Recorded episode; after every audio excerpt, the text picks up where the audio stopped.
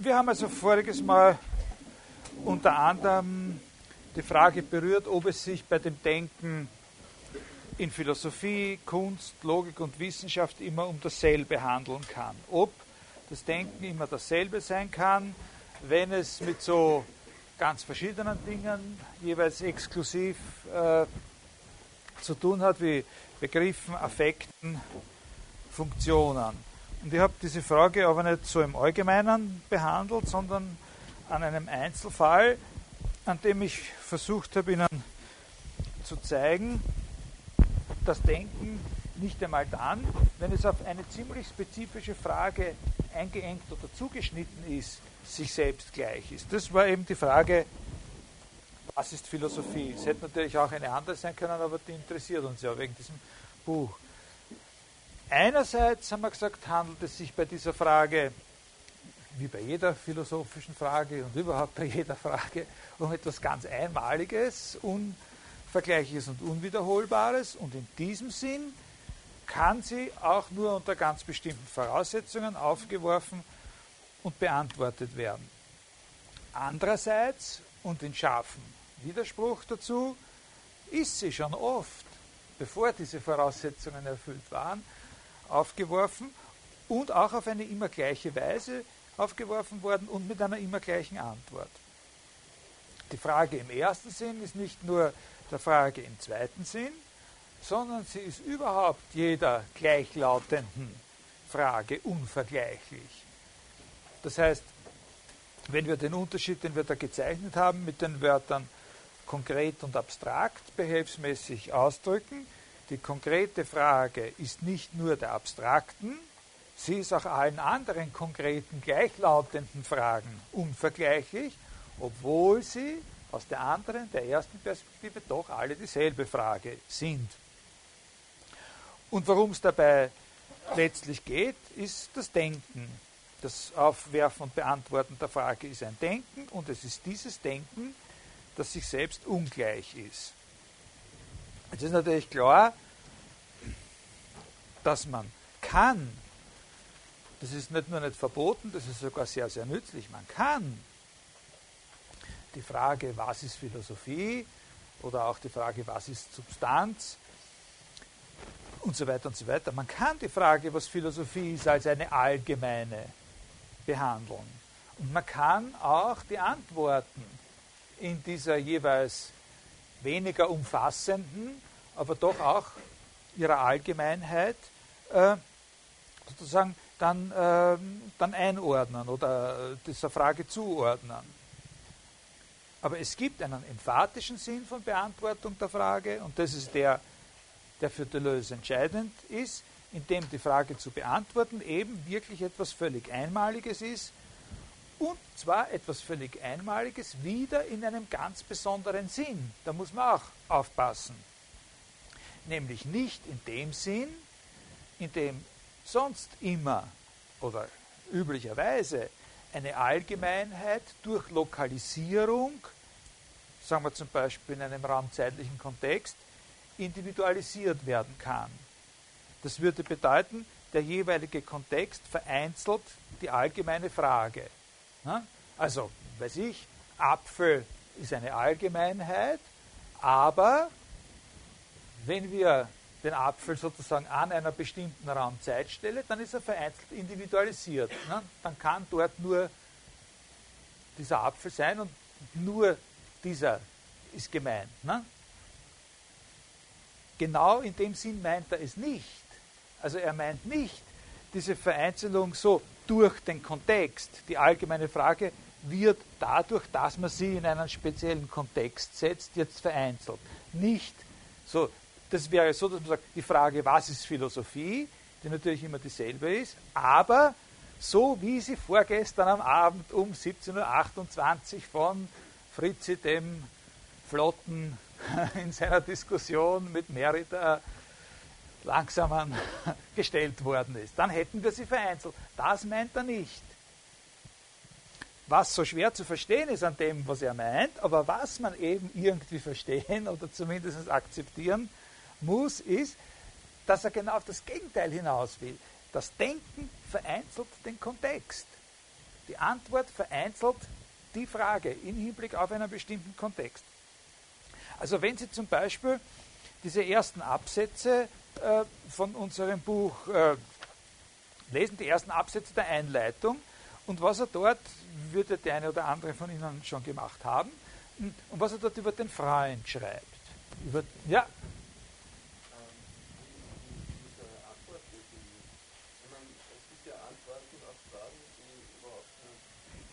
Ja, ja. Und er, ja, es gibt Antworten auf Fragen, die gar nicht gestellt wurden. Nicht? Zum Beispiel.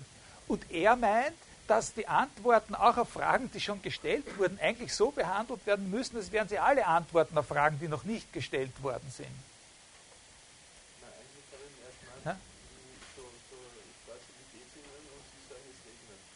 Aha. Das ist dann keine Antwort. Nein. Wir reden von Antworten. Wir reden jetzt nur, das ist dann keine Antwort. Es gibt sehr viele Sachen in der Welt, die keine Antworten sind. Es ist möglich, dass, äh, es ist möglich, dass man aus allem irgendwie eine Antwort machen kann. Also wir können jetzt dann dazu erfinden, eine weitere, wir können die Situation weiter ausmalen und konkretisieren, auf einmal kommt heraus, es war doch eine Antwort, halt auf was anderes oder vielleicht sogar auf dasselbe. Ja? Das müsste man jeweils angeben. Wir bewegen uns aber hier, äh, auch wenn wir uns sozusagen äh, in einer Weise bewegen, die hauptsächlich auf Verunsicherung aus ist. Ja? Das ist alles schwerstens verunsichernd natürlich. Äh, äh, trotzdem in einem relativ abgegrenzten Gebiet. Also so einen Fall, wir, wir beziehen nicht, es ist nicht unser Interesse hier zum Beispiel zu diskutieren, und es stellt sich dann heraus, die Frage, die er, er oder sie beantwortet hat, im konkreten deleuzianischen Sinn, die Frage war, äh, äh, wie viele Kerne ein äh, Pfirsich hat.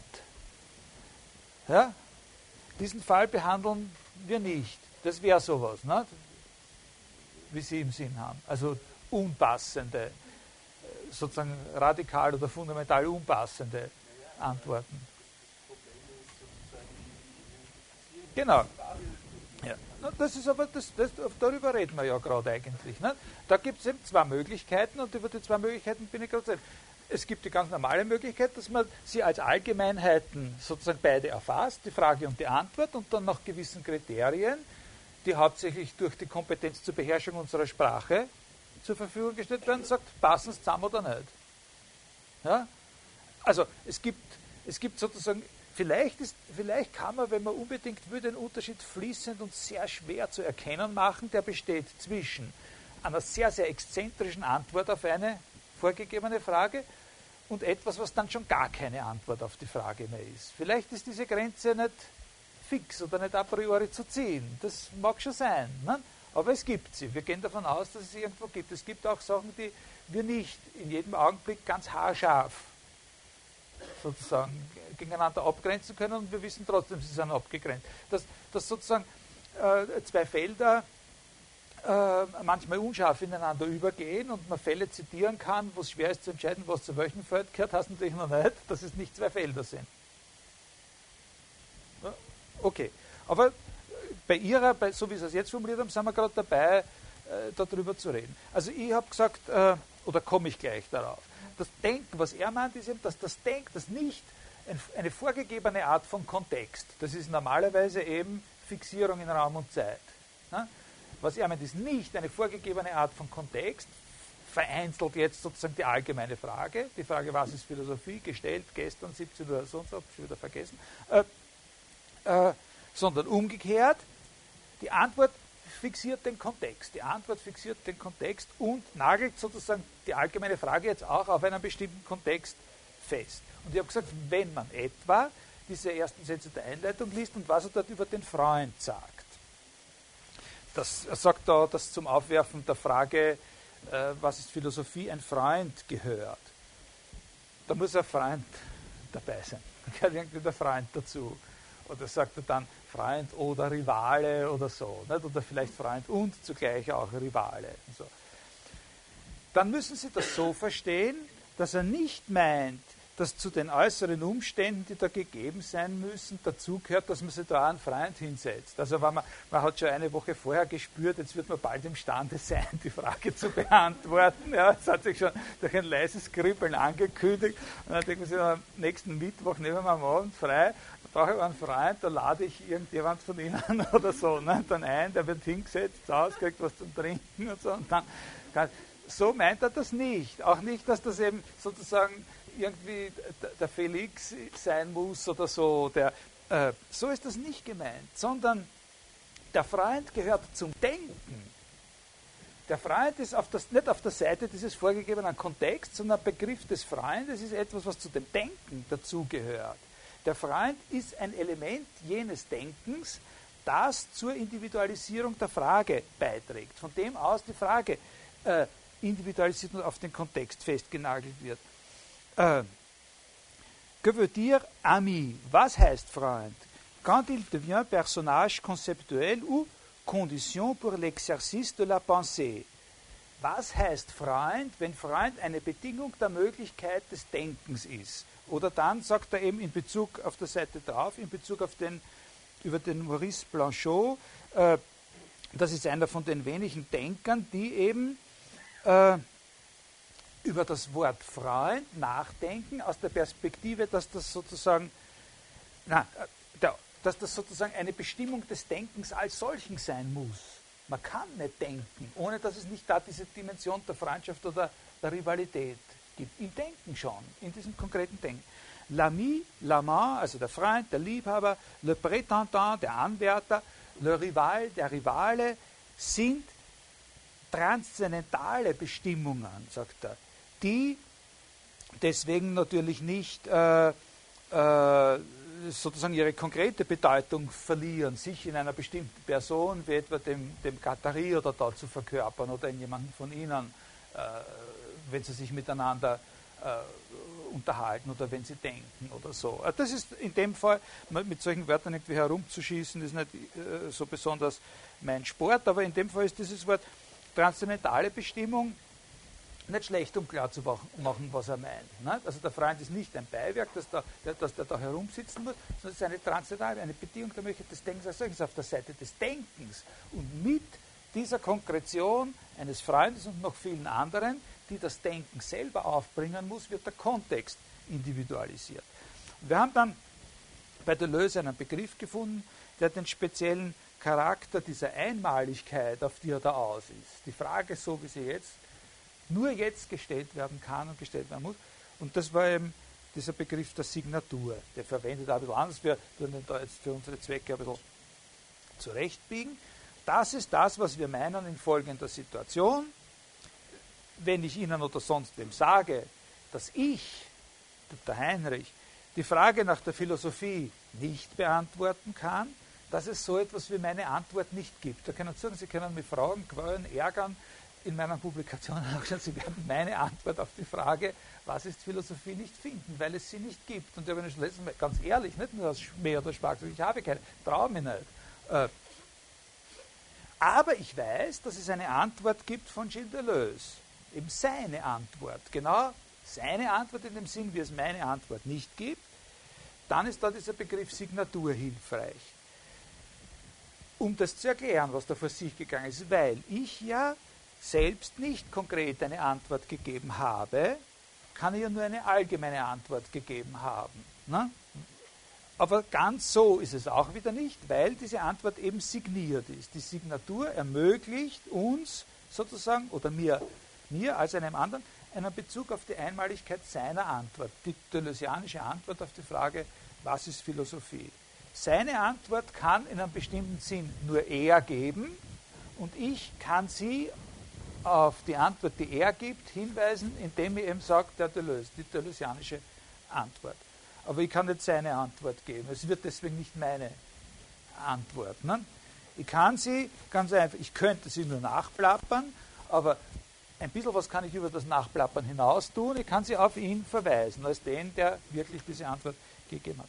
Und direkt zu diesem Punkt möchte ich jetzt ein bisschen in Abweichung, ich habe die Stunde ein bisschen anders konzipiert, jetzt als ich mir das letztes Mal vorgestellt habe, noch ein paar Dinge sagen. Auch deswegen, weil da gleich vorige Woche eine Dame eben äh, darauf eingegangen ist und gesagt hat, na, wie ist das eigentlich, wenn, sagen wir, in einer bestimmten Situation, das sind drei verschiedene Philosophinnen anwesend und irgendjemand stellt so eine Frage und die geben dann drei verschiedene äh, Antworten, werden dann aus der einen Frage auch drei verschiedene Fragen und haben wir dann sozusagen drei verschiedene solche Situationen, die halt nur zufällig zugleich sozusagen übereinander gelagert oder gepappt sind oder wie oder was. Also wenn wir bei der Sichtweise von Deleuze äh, bleiben, die ich Ihnen ja verständlich zu machen suche die ganze Zeit, muss man natürlich sagen, das sind dann in der Tat, wenn es eben wirklich so passiert ist, wie beschrieben, drei verschiedene Fragen, die durch die verschiedenen Antworten individualisiert worden sind, obwohl sie natürlich noch immer, wenn sie in die Perspektive sozusagen der Allgemeinheit wechseln, drei Antworten auf dieselbe Frage in ihrer Allgemeinheit genannt werden könnten. Also die Beziehungen zwischen diesen Antworten und Fragen in so einer hypothetischen Situation sind mehrfach. Die sind nicht nur auf eine bestimmte Art und Weise angeordnet, sondern die kann man so anordnen und anders anordnen. Man kann sie als drei verschiedene Antworten auf eine und in ihrer Allgemeinheit immer sich selbst gleiche Frage betrachten. Und dann sind sie ja quasi subsumiert als drei Antworten, die möglich sind auf eine Frage. Sie sind auch selbst allgemein, dann sie kommen in der Aufzählung aller möglichen und schon gegebenen Antworten auf die Frage vor. Sie können wiederholt und nachgeplappert werden. Und in den Lehrbüchern der Geschichte der Philosophie und vielen Vorlesungen zur Geschichte der Philosophie geht es genauso zu. Ne? Da funktioniert das genauso. Da, da wird Ihnen erzählt, die Frage nach dem Sein, das ist eine der wichtigen Sachen, müssen Sie unbedingt konsumieren, wenn Sie Philosophie. Die ist von Parmenides gestellt worden, vielleicht schon früher von wem, aber auf jeden Fall von Parmenides gestellt worden. Der hat diese und jene Antwort gegeben, dann ist kurz Ruhe gewesen, dann hat Platon die Frage äh, wieder aufgegriffen, dieselbe Frage, hat sie anders beantwortet, dann hat es gar nicht lang gedauert und Aristoteles hat sie aufgegriffen und ganz, ganz anders beantwortet. Äh, dann ist viel, viel passiert und dann Manche haben es dann, die, die meisten haben es dann auf eine Art und Weise beantwortet, die von der des Aristoteles abhängig geworden ist. Dann ist Heidegger gekommen, hat die Frage riesig mächtig aufgeworfen, das ist nur so gespritzt und hat sie ganz anders beantwortet. Und äh, da stehen wir heute. Ne? Und äh, Sie sind herzlich eingeladen, eine Vorlesung über Ontologie, die zeitlich der Früh stattfindet, zu besuchen. Da wird auch darüber geredet. Aber äh, in dieser Modellsituation mit diesen drei Philosophinnen, da gibt es auch noch andere Beziehungen zwischen diesen drei Antworten, die eben nicht von dieser Sorte sind. Die, die müssten wir ja erst beschreiben, ne? die können wir jetzt aus, aus, aus der Fiktion. Aber konkrete Beziehungen, die von Parmenides gestellt worden, der hat diese und jene Antwort gegeben, dann ist kurz Ruhe gewesen, dann hat Platon die Frage äh, wieder aufgegriffen, dieselbe Frage hat sie anders beantwortet, dann hat es gar nicht lang gedauert und Aristoteles hat sie aufgegriffen und ganz, ganz anders beantwortet, äh, dann ist viel, viel passiert und dann, manche haben es dann die, die, meisten haben es dann auf eine Art und Weise beantwortet, die von der des Aristoteles abhängig geworden ist. Dann ist Heidegger gekommen, hat die Frage riesig mächtig aufgeworfen, das ist nur so gespritzt und hat sie ganz anders beantwortet. Und äh, da stehen wir heute. Ne? Und äh, Sie sind herzlich eingeladen, eine Vorlesung über Ontologie, die zeitlich in der Früh stattfindet, zu besuchen. Da wird auch darüber geredet. Eine Art von Beziehung, die da auf jeden Fall besteht. Das, aber äh, in dieser Modellsituation mit diesen drei Philosophinnen da gibt es auch noch andere Beziehungen zwischen diesen drei Antworten, die eben nicht von dieser Sorte sind. Die, die müssten wir ja erst beschreiben, ne? die können wir jetzt aus, aus, aus der Fiktion. Aber konkrete Beziehungen, die und die durch diese individuellen Beantwortungen erst hergestellt werden, von denen man nicht vorhersagen kann, von welcher Art die eigentlich sind. Und wenn wir uns auf diese Beziehungen einlassen, dann haben wir es eben wirklich auch mit drei Fragen zu tun. Wenn man diese Sache so beschreibt, dann schaut es natürlich ziemlich kindisch aus und äh, äh, also wie ein sehr kindlicher Zugang zur Philosophie und auch irgendwie entweder überflüssig oder wie eine Art wichtigtuerischer Mystifikation. aber so ist es nicht. Äh, sondern in Wirklichkeit hat man es da schon mit einer sehr, sehr ernsten Angelegenheit zu tun bei dieser Diskussion. Und darum, das ist mir dann eingefallen nach der letzten Stunde, darum habe ich den heutigen Plan ein bisschen geändert. Worum es da in Wirklichkeit geht, ist natürlich die ganze Frage der philosophischen Auseinandersetzung mit dem, was als Philosophie tradiert ist und was als Philosophie schon gemacht worden ist, verkauft wird, angeboten wird. Was bedeutet es für uns, wenn wir denken, und da man jetzt in dem Sinn, wie der Deleuze das haben will, also dieses sozusagen kreative und einmalige, eine bestimmte Situation fixierende Denken, das die Kraft hat, sozusagen zu individualisieren als Denken. Was bedeutet es für uns, wenn wir in diesem Sinn denken, wenn wir philosophieren, dass schon andere Leute gedacht und philosophiert haben?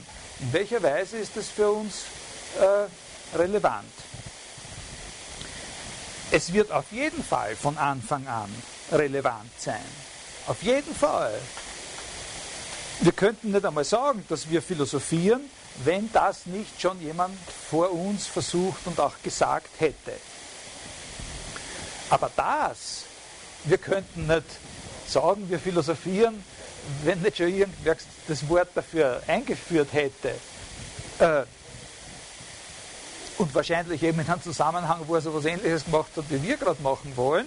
Äh, das ist zunächst eben nur eine Allgemeinheit. Das ist eben die Allgemeinheit der Sprache, dieser Typ von Universalien, wie sie die Kommunikation schafft, der wir uns subsumieren können. Für diese Allgemeinheit gibt es ein entsprechendes Paradox, klarerweise. Ne? Dass, wenn das das letzte Wort wäre, dann hätte man unmittelbar das Paradox, dass also niemand als Erste philosophiert haben kann. Dieses Paradox wird aber sofort irrelevant und völlig uninteressant, wenn wir im deleuzianischen Sinn selbst denken. Wenn wir unsere eigene Antwort geben, dann würden wir ja selber den Kontext individualisieren und so erklärt sie natürlich auch, wie eine Person als erste philosophiert haben kann. Nämlich indem sie ihr Denken eben als erste mit dem Wort Philosophie signiert hat. Der historische Kontext also sozusagen der vorgegebene Kontext, in dem diese Person gestanden hat, der hat für die Beschreibung dessen, was sie tut, ganz bestimmt andere Ausdrücke zur Verfügung gestellt. Solche aus, was ich, Mythos, Dichtung, Religion und so weiter, dichterischer Wahn oder sowas. Ne? Das, na, das ist ja für den Sokrates im, im äh, in, in, in, diese, in diesem großen Vergleich im, im, im Phaedros-Dialog noch relevant, diese Affinität der Philosophie mit dem dichterischen Wahn und wo sozusagen die theoriebildende Kraft der Philosophie äh, nicht mehr verbürgt ist, dort kann man auch als Philosoph auf diese mythologische Dimension oder die Dimension der, der Eingebung oder so äh, zurückgreifen und nur immer was klar machen. Ne? Also der historische Kontext hätte andere Ausdrücke gehabt und in diesem historischen Kontext hat sie aber selbst kreativ, diese Person, sozusagen was gemacht, was sie mit dem Wort Philosophie signiert hat und dadurch diesen Kontext von einem historischen zu einem sozusagen völlig individuellen und einmaligen gemacht, eben zu einem Urkontext von Philosophie oder sowas. Das heißt, wenn wir jetzt zu denken beginnen wollen oder so, immer wenn wir so zu denken beginnen wollen, haben wir mindestens zwei ganz verschiedene Möglichkeiten, uns auf tradierte Gehalte äh, zu beziehen. Die schließen sich nicht aus, zwischen denen wird man immer irgendwelche Kompromisse finden müssen, das ist klar, aber deswegen sind sie noch immer verschieden. Zwei verschiedene Möglichkeiten. Wir können uns auf die Allgemeinheiten beziehen, die uns die Lehrbücher der Geschichte der Philosophie und sozusagen die philosophische Literatur anbieten.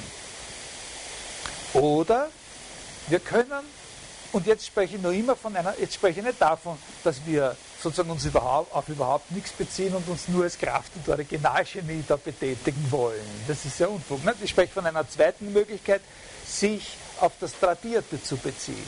Die Alternative ist zu der, die uns die Philosophiegeschichtsbücher anbieten, nämlich Wir können unsere Energie dazu verwenden, in solche konkrete, einmalige und unvergleichliche Kontexte einzudringen, die da ja schon bestehen, die die kreativen Leistungen der Philosophinnen waren oder sind und uns dort einmischen. Die zweite Möglichkeit ist, dass wir uns sozusagen, wenn wir sehen, wie der Herr Deleuze da seine Frage, was ist Philosophie, dass wir eben das nicht nur zur Kenntnis nehmen und nachplappern und mit seiner Signatur weiterreichen, sondern wir könnten ja versuchen, uns da einzumischen in diese, in diese Sache mit unserem eigenen Denken. Wir könnten unser eigenes Denken, die Energien, die da drinnen sind, aktivieren und schauen, ob wir da mitmachen können. Das ist so, wie wenn man irgendwo vorbeigehen und ein paar Lauser spielen Bäuer in irgendeinem Käfig und so, mal schauen, ob sie ihn überhaupt mitspielen lassen. Ne? Aber wir könnten es probieren. ja? Äh, äh, einmischen in diese Kontexte und sozusagen erproben, ob unsere eigene signaturgebende Kraft, ob unsere eigene Unterschrift sozusagen in dieser Frage genauso stark ist oder stärker als da, was da schon investiert worden ist. Also das ist ein fundamental wichtiger Punkt bei Deleuze, dass Sie das sehen, diesen, diese zweite Möglichkeit, sich mit dem Tradierten auseinanderzusetzen. Nicht nur nachplappern und das dann neu ordnen oder so ordnen, wie es immer schon geordnet worden ist, sondern sich in diese sozusagen konkrete Situation, in der der wirklich sein Denken anspannt, sich dort einschalten, wo er sein Denken anspannt, ja, und, und schauen, ob man da mit kann. Ob man das auch kann. Sich einmischen und schauen, ob man auch so stark ist, dass man denn seine Bewegungen mitmacht oder ob man abgeworfen wird äh, oder ob man äh, und so weiter. Nicht? Oder ob man vielleicht sozusagen sogar stärker ist. Das ist ein fundamental wichtiger Punkt.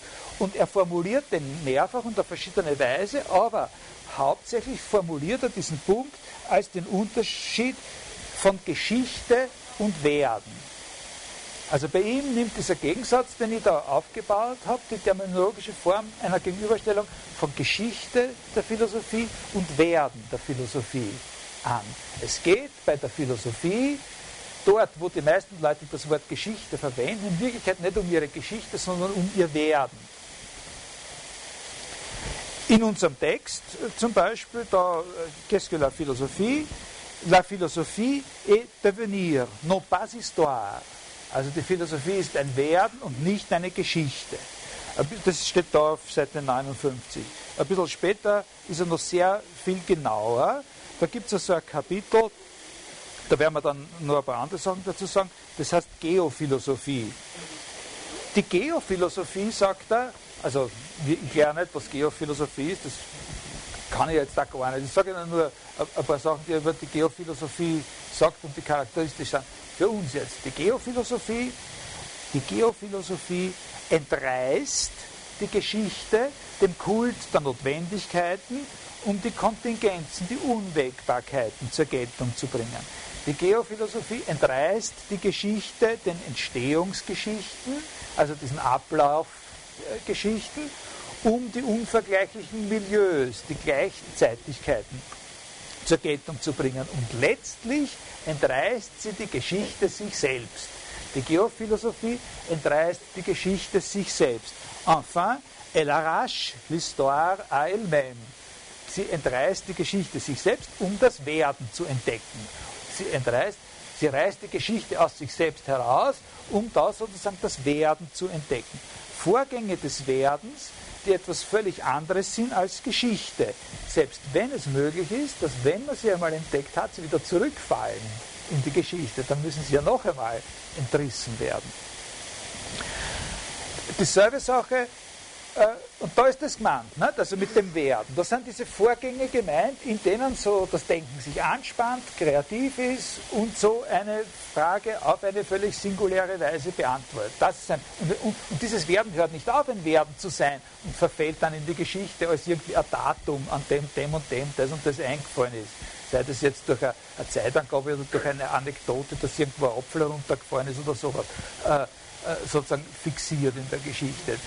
Das kann dann wieder herausgerissen und als dieses Werden äh, wahrgenommen. Und, und, wenn wir sowas wieder herausreißen und als das Werden für uns haben, dann können wir uns da auch einmischen. Also in diesem einen, da gibt es so ein Buch, das heißt Dialog. Das, das ist auch auf, auf das habe ich da die deutsche Übersetzung, Dialoge, Schiene der Lösung, Clairpanet. Das erste Kapitel von diesem Büchlein heißt, was ist eine Unterhaltung und was nützt sie?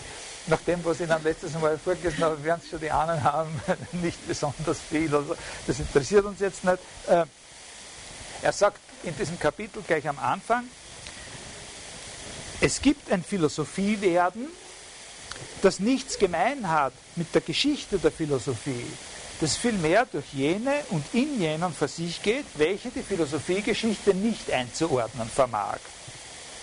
Es geht natürlich auch in denen vor sich, die die Philosophiegeschichte einzuordnen vermag, aber halt auf eine von der Philosophiegeschichte nicht bemerkte Weise. Das ist der wesentliche Punkt. Ne? Worauf es ankommt, ist nicht, ob die jetzt in der Philosophiegeschichte auch genannt werden oder nicht genannt werden oder ob die entsprechenden Gedanken einen Namen haben oder nicht. Das ist nicht so wichtig. Das Wichtige ist, dass so etwas wie zum Beispiel der Begriff der Monade von Leibniz verstanden werden sollte als ein Werden, als ein Werdevorgang, der nie aufhören wird, Werdevorgang zu sein. Und in diesen Werdevorgang kann man versuchen einzudringen, sich einzumischen.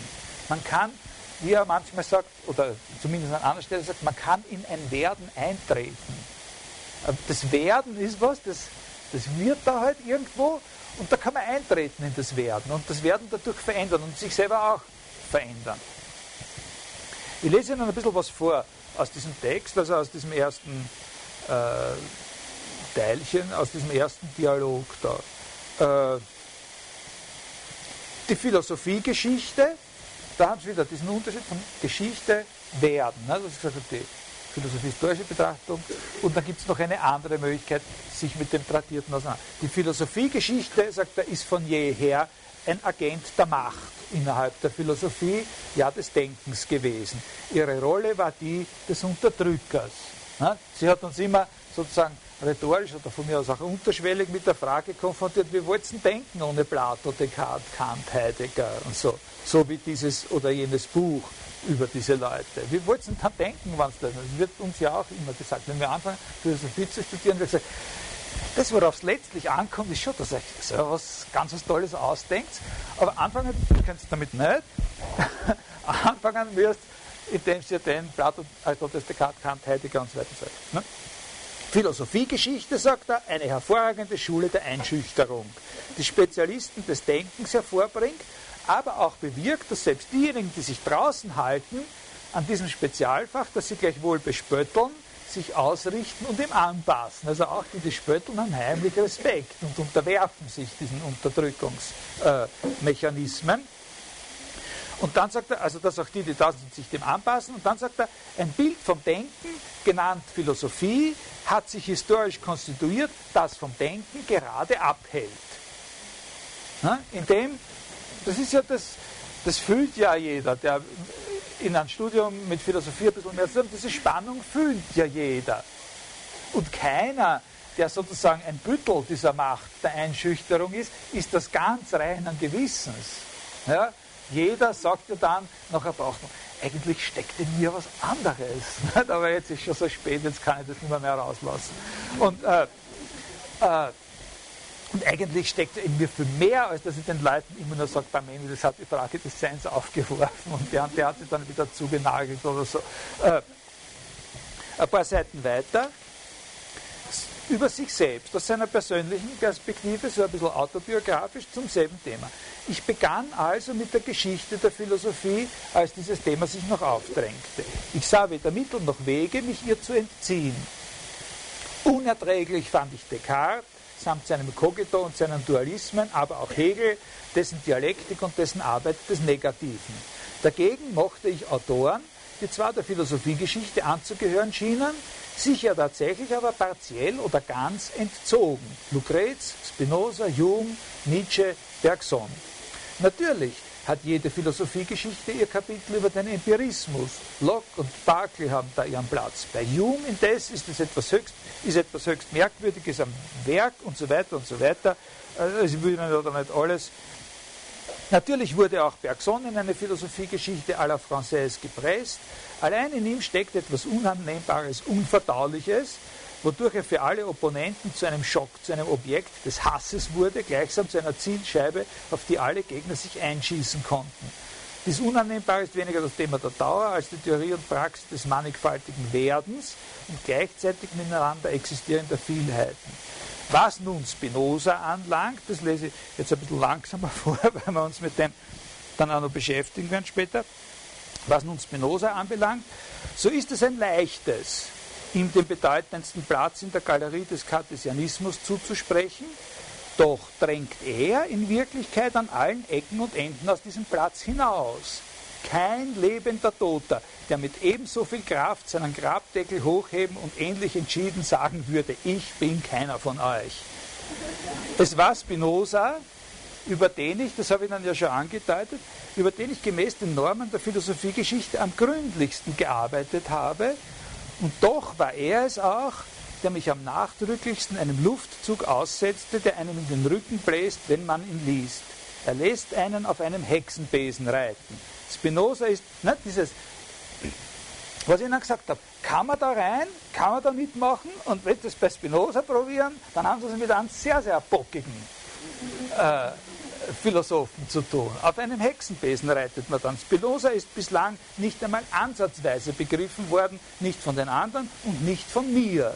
Er sagt, es muss nicht gelingen. Also stärker ist er nicht. Er hat, ne, Spinoza blieb Spinoza, dem hat er nicht sozusagen seine, die deleuzianische Signatur aufbringen können. Alle diese Denker, also von dieser Liste von Lucrezi über Hume und so weiter bis Spinoza, sind von zerbrechlicher Konstitution und zugleich von unüberwindlicher Kraft. Ich träume davon, sagt er in Klammer, eines Tages eine kurze Notiz an die Akademie des Sciences Morale zu schicken, mit der ich nachweise, dass das Buch von Lucrez, der Rerum Natura, gar nicht mit der Schilderung der Pest enden kann, dass das nichts anderes ist wie eine bloße Erfindung, eine Fälschung der Christen, in der Absicht zu zeigen, dass ein bösartiger Kopf in Angst und Schrecken enden muss. Diese Denker, wenn man die jetzt nimmt, in dieser Liste da, sagt er, die stehen kaum irgendwie in Beziehung zueinander, außer Nietzsche und Spinoza, und sind doch nicht ohne wechselseitige Verbindung. Jetzt kommt was sehr was Wichtiges. Zwischen ihnen, so könnte man sagen, spielt sich etwas ab. Mit unterschiedlicher Geschwindigkeit und unterschiedlicher Intensität spielt sich das ab. Dass in keinem von ihnen, sondern wahrhaftig in einem idealen Raum sich vollzieht, der nicht mehr Teil der Geschichte ist. Gewiss kein Dialog zwischen Toten, kein sogenanntes Gipfelgespräch zwischen den Denkern oder sowas. Vielmehr ein interstellarer Diskurs zwischen recht ungleichen Sternen, deren je verschiedenes Werden einen beweglichen Block bildet, den es einzufangen. Das sind also ganz massiv deleuzianische Ausdrücke, aber ich glaube, in dem Zusammenhang kann man anfangen, sie zu verstehen. Ne? Der an jeder einen beweglichen Block bildet von diesen Sternen, den es einzufangen gilt. Ein Interflug und Interdiebstahl, Lichtjahre. Schließlich hatte ich dann meine Schulden abgegolten, durch Nietzsche und Spinoza waren sie getilgt, ich schrieb fortan mehr für mich und auf eine Kappe. Woran mir in jeder Hinsicht am meisten lag, war, jene Ausübung des Denkens bei einem Autor und bei mir selbst zu beschreiben, die im Gegensatz steht zum herkömmlichen Bild des Denkens, das die Philosophie zum Zweck seiner Unterwerfung, nämlich der Unterwerfung des Denkens oder gar Verhinderung ins Denken hineinprojiziert und darin aufgerichtet hat. Das ist wichtig, ja? Das ist wichtig, diese Sachen. Ich hoffe, dass man irgendwie gelungen ist, dass er sich vorher gesagt hat, Platz zu machen, was er da meint. Ne? Dieses, dieses, äh, die Ausübung des Denkens, die konkrete Ausübung des Denkens. Jeder dieser großen Denker ein sozusagen beweglicher Block von Werden. Ja, sozusagen. Und die stehen noch immer in einer Beziehung zueinander. Und in dieser Beziehung können wir eingreifen. Und er erzählt, wie er das sozusagen, äh, wie, da erzählt er sozusagen auf eine relativ dezente Weise, wie das, was er macht, doch unvergleichlich ist mit dem, was Geschichte der Philosophie eigentlich heißt. Ne? Dass er damit angefangen hat, aber dass er eben herausgefunden hat, dass da eigentlich um was anderes, äh, anderes geht. Äh, der interstellare Diskurs, Flug, Diebstahl. Also das ist, worauf es ankommt, sozusagen das Konkrete, sich da hinein begeben. Der imposanteste Fall, der imposanteste Einzelfall, wo wir sehen können, wie diese Auffassung konkret umgesetzt wird, ist schon lang vor ihm Nietzsche selbst. Ne? Äh, insbesondere eben Nietzsches Auseinandersetzung mit Plato um den Begriff der Wahrheit. Das werden wir im letzten Teil der Vorlesung, ich habe gesagt, letzter Teil der Vorlesung soll dem gewidmet werden und sozusagen, das sehen, ja, sehen Sie ja jetzt, woraus das motiviert ist, eben den Begriff der Interpretation und so bei, bei der Lösung bei Nietzsche. Handelt es bei dem Nietzsche wirklich darum, das kann man sonst überhaupt nicht verstehen, wenn man nicht kapiert, dass es ihm wirklich darum geht, aktuell konkret in eine Auseinandersetzung sich zu begeben, die historisch, geschichtlich schon längst vergangen ist. Die ist geschichtlich schon längst vergangen, abgehakt und trotzdem geht es darum, sich aktuell in sie als so einen beweglichen Block des Werdens so quasi hineinzubegeben. Nämlich die Auseinandersetzung Platos bzw. des Sokrates mit den Sophisten dem, was wir jetzt bei Deleuze gelesen haben oder gehört haben mit den Worten, die wir da gehört haben, könnte man sagen. Und was Nietzsche macht, ist, dass er diese Auseinandersetzung der Geschichte entreißt. Ne? Er entreißt. Er entreißt sozusagen das Geschichtliche sich selber, um dieses Werden, das da drinnen liegt, freizulegen und sich da selbst sozusagen auszuprobieren. Die Auseinandersetzung ist damals zu einer längst vergangenen geschichtlichen Zeit von Plato gewonnen worden. Das ist eine klare Sache, eindeutig steht fest, das Score 100 zu 0 für Plato und Sokrates. Und er hat in dieser Auseinandersetzung Plato eben einen ganz bestimmten Begriff geprägt, der für unsere ganze philosophische Tradition bestimmend geblieben ist, wie irgendein anderer, den Sie nennen wollen. Also die Vorstellung von Wahrheit als Transzendenz. Ne? Wenn man das so sagt, ist das eben die geschichtliche Perspektive, die Perspektive der Geschichte der Philosophie als Schule der Unterdrückung und der Einschüchterung. Nietzsche hat diese Sache aber eben nicht als eine historische thematisiert, der hat nicht historisch darüber nachgeforscht, warum und wann und wieso das möglich war, sondern der hat aktuell sozusagen versucht zurückzufeiten auf der Seite der Sophisten. Was Nietzsche macht, ist, dass er eben diese Situation, die historisch schon längst vergangen ist, in ihrem Werden als konkrete Situation sich da hineinbegeben hat und, und nein, nein, ist noch nicht aus, Schiedsrichter, äh, geht noch weiter. Äh, noch einmal versucht, über die Signatur Platos, Wahrheit als Transzendenz, noch einmal seine eigene Signatur zu legen. Wahrheit als Lüge. Äh, Wahrheit als Lüge ist der Schriftzug, den er dieser Situation aufgeprägt hat. Und in dem Fall von Nietzsche, im Unterschied zu dem Fall von Deleuze mit Spinoza, muss man sagen, ist zumindest ein Teilsieg äh, geworden. Man kann schwer um das herum, wenn man sich mit Plato auseinandersetzt, was Nietzsche in dieser, in dieser sozusagen historisch viel späteren, aber vom, von der Dynamik her gleichzeitig, gleichzeitigen Situation sozusagen geschafft hat.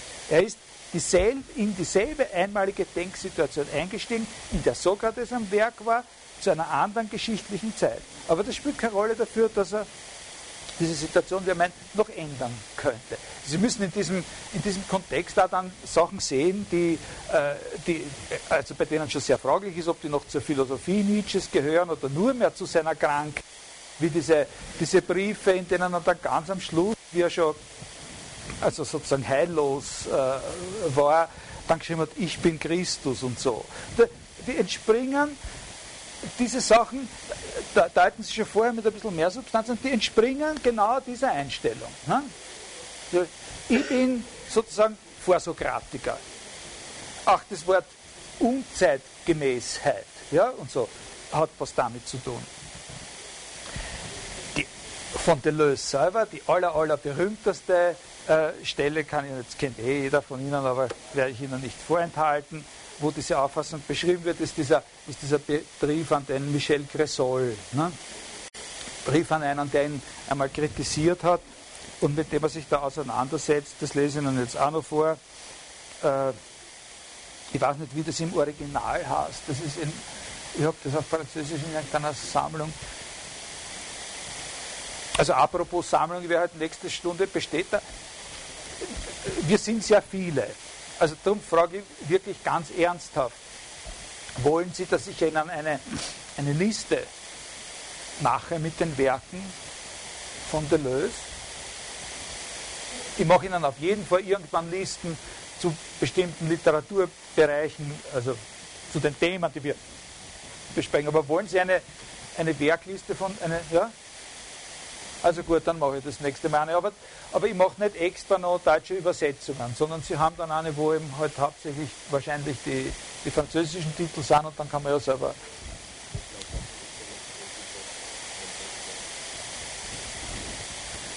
Ja, ja, okay, ich mache was entsprechendes. Das sage ich Ihnen dann nächstes Mal, wie das heißt. Gut. Also jetzt lese ich Ihnen das vor. Äh, äh, also der, der wirft ihm da irgendwie was vor und so weiter und so weiter.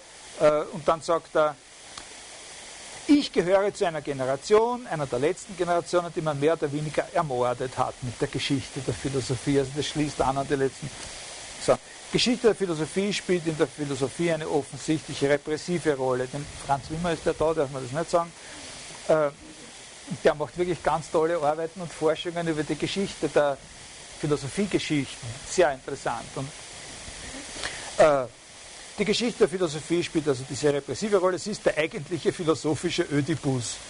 Anführungszeichen, du wirst auf keinen Fall wagen, in deinem eigenen Namen zu reden, wenn du nicht dies oder jenes schon gelesen hast über dieses und jenes und so. Ne? In meiner Generation sind viele da nicht herausgekommen, manche aber doch, indem sie ihre eigenen Methoden und neue Regeln, einen neuen Ton gefunden haben. Ich selbst habe lange Geschichte der Philosophie gemacht, Bücher über diesen und jenen Autor gelesen. Aber ich gönnte mir die Kompensation, ich könnte mir Kompensationen verschiedener Art. Zunächst mochte ich Autoren, die sich der rationalistischen Tradition dieser Geschichte entgegenstellten. Und zwischen Lucrece, Hume, Spinoza und Nietzsche gab es für mich ein heimliches Band, das in der Kritik des Negativen liegt, in der Kultur der Freude, dem Hass auf die Innerlichkeit und so weiter und so weiter. Am meisten hasste ich den Hegelianismus und die Dialektik, aber diese Sachen sind schon wirklich das Äußerste, was man bei ihm an Negativen finden kann und die sind mehr spaßig, als dass er da jetzt wirklich ernsthaft jemanden kaputt machen möchte. Mein Buch über Kant ist eine andere Geschichte. Ich habe es gern. Ich habe es geschrieben als Buch über einen Feind, von dem ich zu zeigen versuchte, wie er funktioniert, was seine Zahnräder sind. Tribunal der Vernunft, angemessener Gebrauch der Fähigkeiten, Unterwerfung, die umso heuchlerischer ist, da man uns den Titel des Gesetzgebers verleiht. Aber vor allem war meine Art, mich dieser Epoche zu entziehen, glaube ich, die Geschichte der Philosophie als eine Art Arschfick zu verstehen. Oder was auf dasselbe hinausläuft, unbefleckte Empfängnis. Ich stellte mir vor, hinter den Rücken eines Autors zu gelangen und ihm ein Kind zu machen, das sein eigenes und trotzdem monströs wäre. Es ist sehr wichtig, dass es sein eigenes ist, weil es nötig ist, dass der Autor wirklich alles das sagt, was ich ihn sagen lasse. Also nicht irgendwie nur äh, blöd reinlegen oder eine Travestie. Aber es war auch wichtig, dass das Kind monströs ist, weil er alle Arten von Dezentrierung, Gleitbewegungen, Brüche, geheime Absonderungen durchlaufen musste, die mir beliebten, der Autor. Und auf diese Art und Weise ist dann eben dieses Monster entstanden. Mein Buch über Bergson ist für mich ein Beispiel dieses Genres. Heute lachen sich die Leute darüber schief und werfen mir vor, sogar über Bergson geschrieben zu haben, weil sie die Geschichte nicht kennen. Sie wissen nicht, dass Bergson am Anfang in der französischen Universität Hass auf sich ziehen konnte und wie er als Erkennungszeichen für alle Arten von Verrückten und Randfiguren dienen konnte, weltliche und nicht weltliche. Ob trotz seiner selbst oder nicht, spielt keine Rolle. Nietzsche habe ich spät gelesen, er hat mich dann aus all dem herausgeführt, äh, sagt er dann am Schluss. Also, wir machen jetzt Schluss mit dieser Zusatzbemerkung, aber das ist schon sehr, sehr was Wichtiges, dass Sie das auch gefühlsmäßig ein bisschen durchdenken, äh, was diese scheinbar so irgendwie nur paradox und verunsichern und, und, und so bemerken, dass die doch einen, einen Sinn ergeben. Zumindest äh, wesentliche Züge sind, in einem vernünftigen Bild von dem Philosophen Gilles Deleuze, der so viele Bücher, wie er selber sagt, über andere Leute geschrieben hat, die schon lang tot sind. Ne? Was das eigentlich hassen soll, dass einer auf der einen Seite so herum äh, man, randaliert und dauernd seine eigenen Sachen erfindet und dann doch so scheinbar brave Sachen schreibt. Ne? Das muss man verstehen. Wir machen jetzt mit, diesem Zusatz, mit dieser Zusatzbemerkung zu diesem Punkt Schluss. Ich will nur noch eine, einen Merkpunkt für später damit verbinden. Es ist ganz klar, dass man von da, wo wir jetzt sind, aus weitermachen könnte in einer völlig anderen Richtung, ja weitermachen sollte sogar eigentlich, nämlich man sollte jetzt natürlich abzweigen mit dem Begriff werden als solchen und sich fragen, was es damit prinzipiell auf sich hat. Werden, ne? was das ist. Sicher ist es nicht hinreichend bestimmbar im Gegensatz mit der Geschichte. Ne? Werden ist in der Tat bei Deleuze ein, ein ganz, ganz wichtiger Begriff und zwar in vielerlei Zusammenhängen. Und nicht in allen diesen Zusammenhängen ist dasselbe an diesem Begriff des Werdens für ihn äh, relevant. Also solche Zusammenhänge bestehen klarerweise mit dem Sein, mit Zeit und so. Der spannendste Zugang bei ihm aber ist nicht aus einer solchen Gegenüberstellung heraus, also werden Geschichte, werden Sein, werden Zeit. Der spannendste Zugang ist äh, der aus dem Paradox heraus, dass das Werden als solches darstellt. Und das ist der Anfang des Buches, äh, habe ich das da? Nein, habe ich nicht da. Logique du Sens, die Logik des Sinns. Nicht? Die Logik des Sinns fängt an mit dem Paradox, dass das Werden an sich schon darstellt, bevor wir es noch im Gegensatz mit irgendwas äh, äh, bringen. Lesen Sie das einmal so, diesen Anfang. Das ist ganz mit Lewis Carroll und, äh, und so weiter. Das habe ich jetzt wirklich nur als Merkpunkt für später gesetzt, dass uns das klar wird, dass das sehr wichtig ist. Und wenn wir das jetzt äh, nicht weiter verfolgen, dann deswegen, weil wir uns eben ein bisschen einen anderen Gang äh, vorgenommen haben. Aber wir werden darauf zurückkommen müssen. Ja? ja?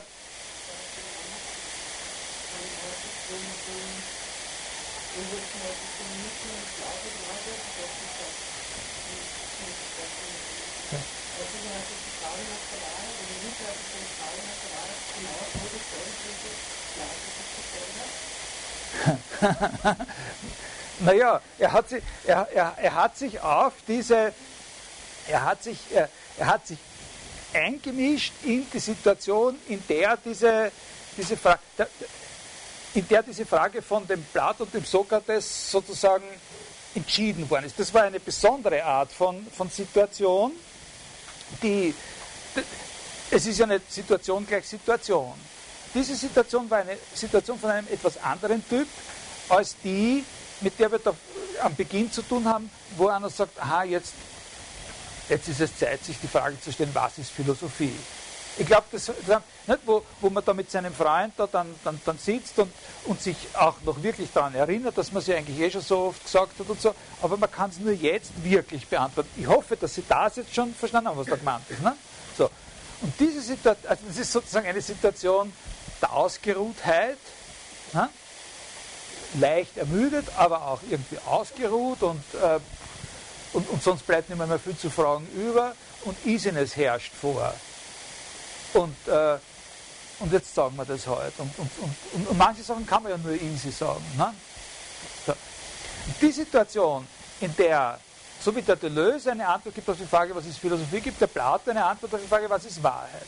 Und die Situation, in der das macht, eine Situation von einem völlig anderen Typ, das war an sich schon eine agonale Situation, eine Streit- und Kampfsituation.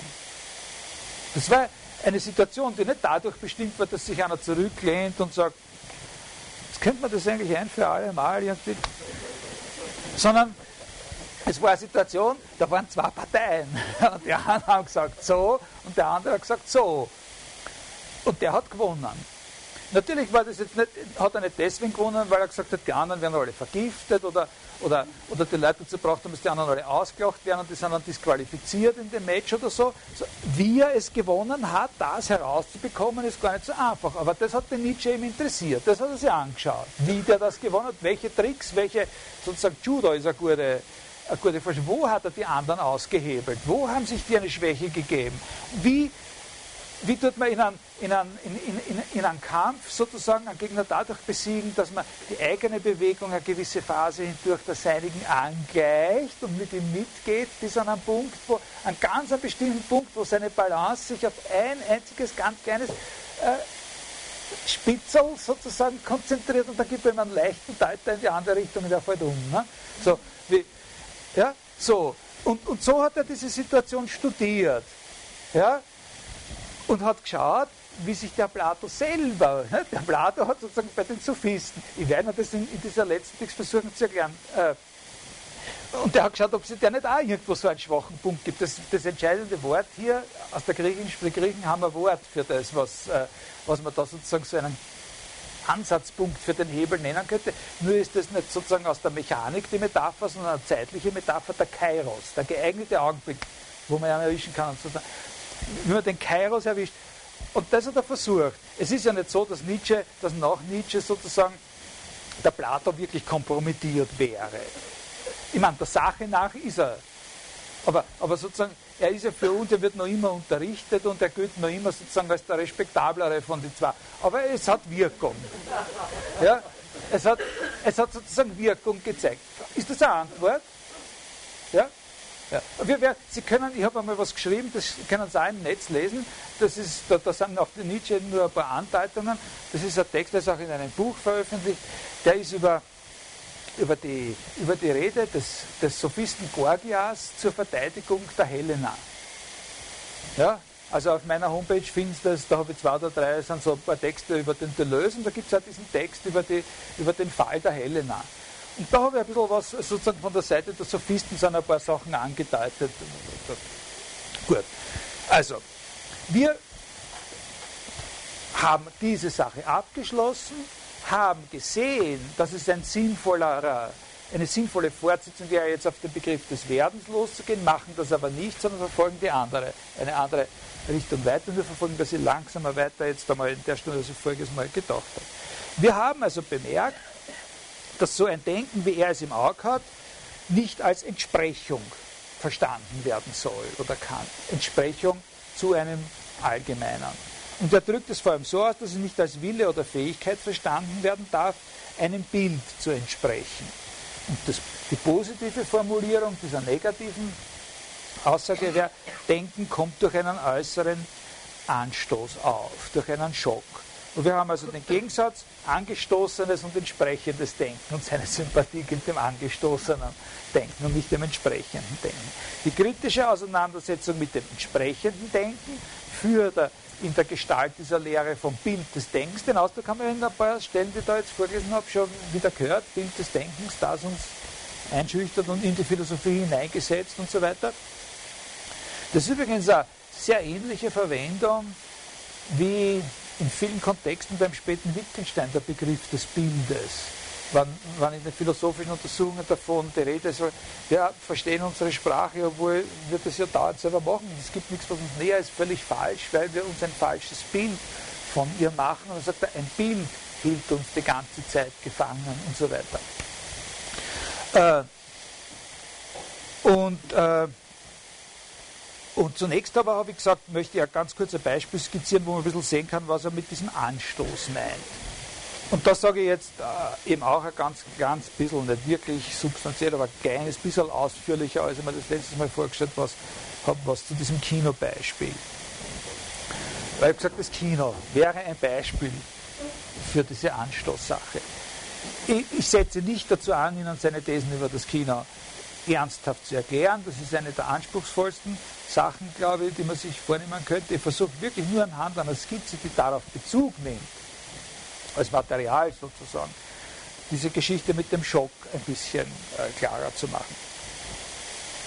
Jetzt gibt es natürlich sehr viele verschiedene Hinsichten, in denen man plausiblerweise sagen könnte, dass das Kino was mit Schockerlebnis zu tun hat. Verschiedene Hinsichten. Also ich selbst kann mich zum Beispiel wirklich sehr, sehr gut erinnern, wie das erste Mal in einem Kino war. Ich glaube, das war noch im Vorschulalter. Also, Ich kann mich eben nicht mehr so genau erinnern, wie ich damals war, aber ich kann mich noch genau an das Erlebnis erinnern, wie das erste Mal in einem Kino war und, und einen Film gesehen habe. Und das war wirklich ein Schock für mich, von dem ich mich nur sehr, sehr schwer erholt habe, damals als Kind. Das ist sicher heute anders.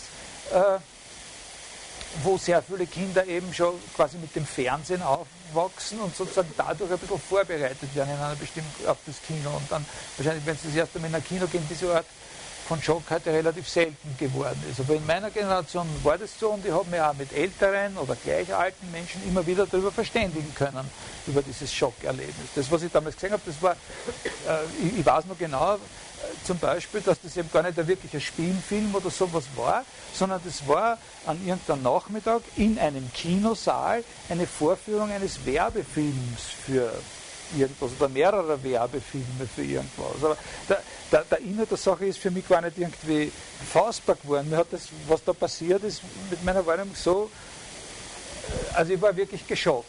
Ich habe einfach dann also sagen wir, ich war nicht irgendwie krank davon oder was, aber ich habe nicht gewusst, was ich damit anfangen soll. Es hat mich beunruhigt. Es gibt auch einen ganz anderen Sinn äh,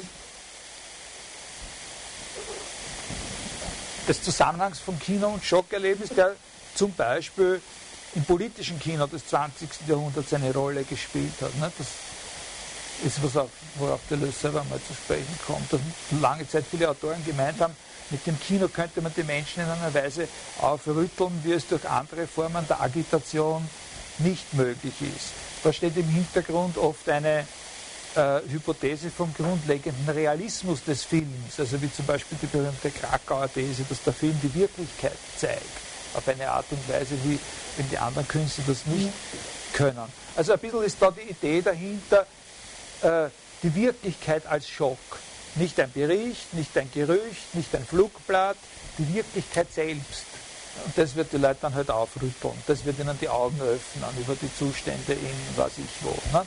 Äh, und noch, noch gibt es noch viele andere Hinsichten, in denen man Schock und Kino im Zusammenhang äh, setzen könnte. Auch bei Deleuze selbst ist nicht immer dasselbe gemeint, wenn er davon spricht. Ich würde nur eine einzige Facette jetzt festhalten, ist vielleicht auch nicht letztlich gar nicht die fundamentalste vielleicht, aber sie steht schon im Zentrum oder nahe beim Zentrum. Und das ist der Umstand, dass das Kino uns ein Bild präsentiert, das sich selbst bewegt. Das Kino uns ein Bild präsentiert, das sich selbst bewegt. Also wenn man mit dem Satz, mit dem kann man sich sehr lang beschäftigen, jedes Wort ist da wichtig. Äh, äh, vor allem müssen Sie sehen, dass es auf die Vermischung bei dem Satz, was der Satz sagen will, ist sozusagen die Vermischung von zwei Dingen, die hier für sich ganz unauffällig wären. Ja? Dinge, die sich selbst bewegen, mit denen haben wir dauernd zu tun. Also zum Beispiel die, die Katzen von meiner Nachbarin, die sich dauernd von selbst in meinen Garten bewegen und dort weiter herumbewegen. Und wir haben auch dauernd mit Bildern zu tun, die sich äh, uns präsentieren. Das Charakteristische des Kinos ist ein Bild, das bloßes Bild ist und sich trotzdem von selbst bewegt. Der Schock besteht darin, die Zumutung sozusagen besteht darin, dass uns da etwas entgegentritt, dass uns da sozusagen was entgegenkommt, eben dieses sich selbst bewegende Bild, was normalerweise wir selbst machen, normalerweise aus uns herauskommt. Weil klarerweise haben wir ja auch ohne Kino schon die Erfahrung von Bewegung in Bildern. Der entscheidende Punkt ist, so Deleuze, dass wir in jenen anderen Fällen selbst die Synthese herstellen, die die Bewegungswahrnehmung ist. Also wir äh, lesen Ihnen da gleich was vor, wo, wo, er darauf eingeht, also wie ein Maler zum Beispiel mit dem Problem der Bewegung in einem Bild umgehen und so. Und natürlich dabei hauptsächlich äh, sozusagen mit Möglichkeiten kalkulieren, die die Betrachterin hat, äh, sozusagen im, im, im Wandern des Auges oder sonst wie sozusagen eine Bewegung zu synthetisieren aus dem, was an sich nicht bewegt ist. Der entscheidende Unterschied sofort ist, dass das Kino eben genau das, was sozusagen die, die, die, die synthetisierende Leistung unserer Wahrnehmung ist, uns entgegenlaufen lässt. Und das ist der für Deleuze in seiner eigenen Meinung sozusagen zentrale Punkt, an dem dieser Schockgedanke festgemacht werden muss. Ich werde Ihnen da jetzt gleich was vorlesen aus dem siebten Kapitel des zweiten Kinobuches, aber vorher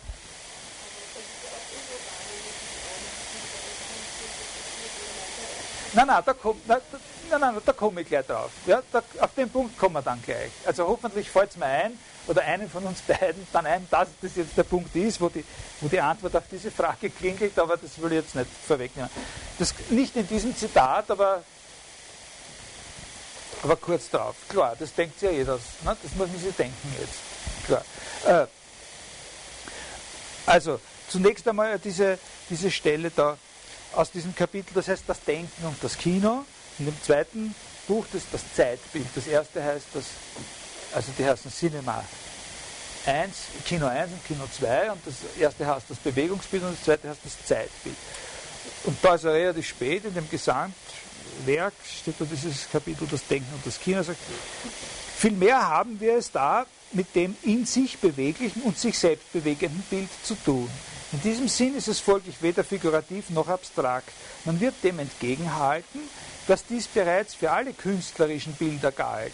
So analysierte Eisenstein immerzu die Gemälde Da Vincis und El Grecos, als handelte es sich um kinematografische Bilder. Und auf eine ähnliche Weise ging Elifor mit Tintoretto um. Ist ja ganz klar, vor allem also die große Freskenmalerei und so, da ist immer schon äh, dieses Problem von Bild und Bewegung da gewesen. Dennoch sind gemalte Bilder in sich unbeweglich, sodass sie des Geistes bedürfen, der die Bewegung veranlasst. Ich nehme an, dass hier die Übersetzung sehr schlecht ist. Dagegen bleiben die choreografischen und theatralischen Bilder an einen beweglichen Körper gebunden. Also das ist noch was anderes. Da ist sozusagen, im Kino haben wir ja nicht den Körper, sondern das reine Bild. Ne? Die, die choreografischen, theatralischen Bilder bleiben an einen Körper gebunden, der der Träger der Bewegung ist. Erst wenn die Bewegung automatisch wird, automatisch, also selbst tragend, ne, sich selbst vollzieht, kommt das künstlerische Wesen des Bildes zur Erscheinung. Es besteht darin, einen Schock im Denken entstehen zu lassen, Vibrationen auf die Gehirnrinde zu übertragen, unmittelbar das Gehirn und das Nervensystem zu beeinflussen. Das kinematografische Bild veranlasst nämlich selbst die Bewegung, es führt das aus, was die anderen Künste zu fordern sich begnügen. Äh, das der wesentliche Punkt ist, dass das kinematografische Bild, wie es da erscheint, ja, auf der Leinwand, sozusagen, wie es auf der Leinwand, das ist ein wichtiger Punkt auch für, die, für Ihre Frage jetzt, nicht? wie es auf der Leinwand erscheint, in der Zeit, und, und, nicht irgendwas anderes. Also nicht das, was da durchrollt durch den Projekt, sondern das kinematografische Bild, wie es auf der Leinwand in der Zeit erscheint. Schon selbst sozusagen diese Synthese ausführt, die die anderen Künste sozusagen uns auszuführen stimulieren. Also die Malerei zum Beispiel, ja? die, die, die, die Kirchenausmalerei, äh, die großen Fresken in den Kirchen, bei denen man manchmal sagen muss, das kann man gar nicht verstehen, wenn man auf einem Punkt stehen bleibt. Ne? Oder da gibt es auch schon relativ kleine Ensembles, bei denen das ganz stark äh, und auch vor Tafelbildern, die unter Umständen gar nicht so besonders groß sind, können es nur ein Verständnis für den Bildinhalt bekommen, wenn sie Bewegung äh, in dem Bild sehen. Und dann ist aber immer so, dass das, was, äh, was das Bild dazu beiträgt, nicht darin besteht, dass es ihnen diese Bewegung schon synthetisiert liefert, sondern es liefert ihnen die Mittel und Anreize sozusagen selber, er sagt im Geist, ne, diese synthetische Leistung zu vollbringen. Das sagt er, ist das Besondere und das ist das, was am, am, am äh, am, am Film zugleich auch das Schockierende ist. Dass uns da was sozusagen von außen entgegentritt, äh, was vielleicht, was wir immer selbst getan haben, wobei wir natürlich nicht gewusst haben müssen, dass wir es getan haben. Es ist trotzdem eine er Erschütterung. Wollen Sie gleich noch einmal was, ich komme noch einmal auf, noch einmal auf Ihre Frage.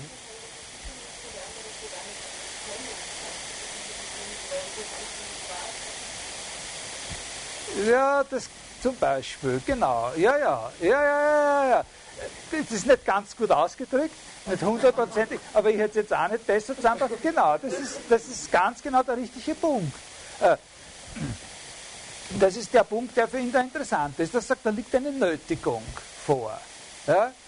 Ich würde es eben nicht so ausdrücken, dass wir sonst die Wahl haben. Nicht? Weil äh, in vielen Fällen können wir ja gar nicht anders als was. Nicht? Es läuft in uns. Äh, aber, aber, aber jetzt im Kino ist es eben so, dass wir wirklich nicht auskennen. Auf keine Art und Weise auskennen. Ja, ja, das ist der entscheidende Punkt. Also das ist der Kern.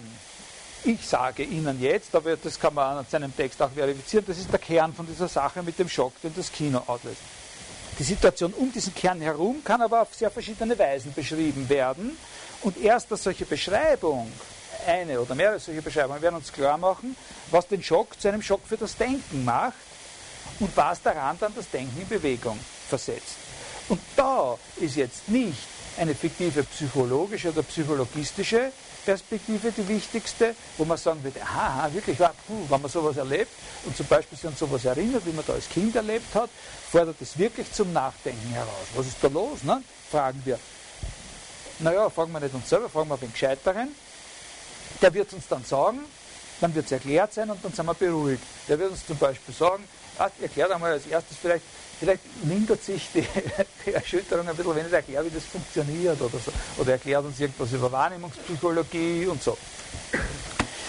Das ist nicht die entscheidende Perspektive. Die entscheidende Perspektive ist die, dass das Denken in der Konfrontation mit dieser Erfahrung genötigt ist, wenn es die Erfahrung ausschöpfen will, genötigt ist, sich zu erneuern. Ein Denken, das in dieser Situation sozusagen sich definiert, muss und wird ein neues Denken sein, hat kein Vorbild und wird seiner Qualität nach ein von dieser Kinosituation erzwungenes und genötigtes Denken sein. Und das, diese Perspektive ist die volle, die ganz breite Perspektive dieser beiden Kinobücher insgesamt. Ich will das ganz kurz und schematisch jetzt noch erklären heute. Was am Schluss herauskommt, ist eigentlich banaler und nicht so, äh, nicht so mystisch, wie das jetzt vielleicht äh, klingt. Seine Sichtweise auf diese Sache ist von zwei Komponenten bestimmt, die zunächst einmal ganz unabhängig voneinander, aber gleichzeitig da sind. Seine Sichtweise der Sache, wie er das, das Ganze, man könnte auch sagen, wie er die Kinobücher aufbaut. Ne? Das von zwei, geht von zwei Komponenten aus die ursprünglich unabhängig voneinander da waren, aber gleichzeitig. Die eine dieser beiden Komponenten ist ein Gedanke, die andere dieser beiden Komponenten ist ein Apparat. Der Gedanke ist ein sehr, sehr wichtiger Gedanke von äh, eben diesem heute schon erwähnten Henri Bergson über die Bewegung. Ist der Herr Zausser schon da? Der kennt sich da aus. Äh, Apparat, unter dem Apparat wollen wir verstehen, die gesamte Apparatur, technische, sagt man normal, technische Apparatur, die man braucht, um auf einer Leinwand einen Film sichtbar zu machen, wie man so sagt. Also, aber wirklich im weitesten Sinn, der möglich ist. Also mit, die Apparatur mit allen technischen, chemischen, psychologischen, also wahrnehmungspsychologischen, soziologischen, ökonomischen Aspekten. Dieser von uns zunächst ja überhaupt nicht verstandene Apparat äh, seinerseits ein Gemenge von ganz heterogenen Sachen ist das Kino im engeren Sinn. Ja? Und wenn man jetzt diese beiden Sachen, den Gedanken von Bergson und das Kino als gleichzeitig gegeben annimmt, jedes auf seine Weise entstanden, jedes ist, das eine ist eben sozusagen als eine technische Erfindung oder Innovation in einer recht verwickelten Geschichte eigentlich entstanden. Das andere ist im Kopf von dem Bergson entstanden. Wenn man diese zwei Sachen jetzt nimmt, äh, jedes auf seine Weise entstanden, gleichzeitig da, wie es auch wirklich der Fall ist, dann ergibt sich folgende erstaunliche Sache, dass der Gedanke des Philosophen, obwohl er in seiner ganz allgemeinen und wiedergabefähigen Fassung genau der richtige Gedanke ist, sozusagen der Kinogedanke ist, das Kino trotzdem nicht denken kann. Sozusagen, wie wenn man eine Mayonnaise macht und das Öl und das Ei nicht emulgiert. Das fällt immer wieder auseinander. Das, das, ist eine furchtbare Sache. Dann, dann geht es nicht, dann muss man noch ein Eigelb nehmen, dann geht es wieder so. Und da geht es nie. Der Gedanke ist eigentlich genau der Gedanke. Man denkt sich, das Kino ist nichts anderes wie die Realisierung dieses Gedankens. Glaubt man. Glaubt man. Und trotzdem passt er nicht. Haut er nicht hin. Er fasst das nicht. Er wäre abstrakt genommen, als nachgeplapperter genommen, der richtige und der passende und trotzdem prallt er ab von der Sache. Das ist deswegen so, weil er ein Gedanke ist, der aus dem Denken Bergsons kommt und sich erst dann nachträglich dem Kino konfrontiert. Darum versagt er sozusagen. Das Denken, das in der Kinosituation anhält, muss eins sein, das von dem Kino selbst sozusagen erzwungen worden ist, von diesem Schock des Kinos. Ich sage Ihnen jetzt als erstes einmal kurz, worin dieser Gedanke äh, besteht. Von dem Bergson. Viel weiter. Gehen wir uns noch fünf Minuten nachher dazu, bin ja zu spät. Genau, die führen wir jetzt. Also, wir können dem Gedanken sozusagen, den Gedanken von zwei Seiten her artikulieren, sozusagen von einer mehr negativen, einer mehr positiven. Von der mehr negativen Seite ist es die Behauptung, dass Bewegung dass es keinen Sinn hat, Bewegung darstellen zu wollen als eine Funktion, die irgendwelchen unbeweglichen Einschnitten, sagen wir zum Beispiel in die Zeit oder so, andere unbewegliche Einschnitte gesetzmäßig zuordnet. Also eine Funktion, die sozusagen äh, Zeitpunkte anordnet als einen Verlauf oder sowas. Diese unbeweglichen Einschnitte eben, das wären Raumzeitpunkte.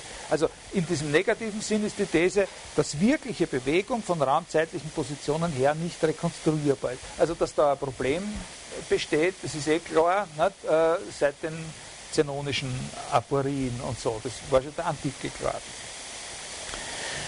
Auf der positiven Seite bei Bergson, da ist es viel interessanter, da geht es um Folgendes. Das ist eine Überlegung darüber, von der Art, dass die Gesamtheit dieser unbeweglichen Einschnitte, also die Gesamtheit von diesen Raumzeitpunkten, sagen wir mal,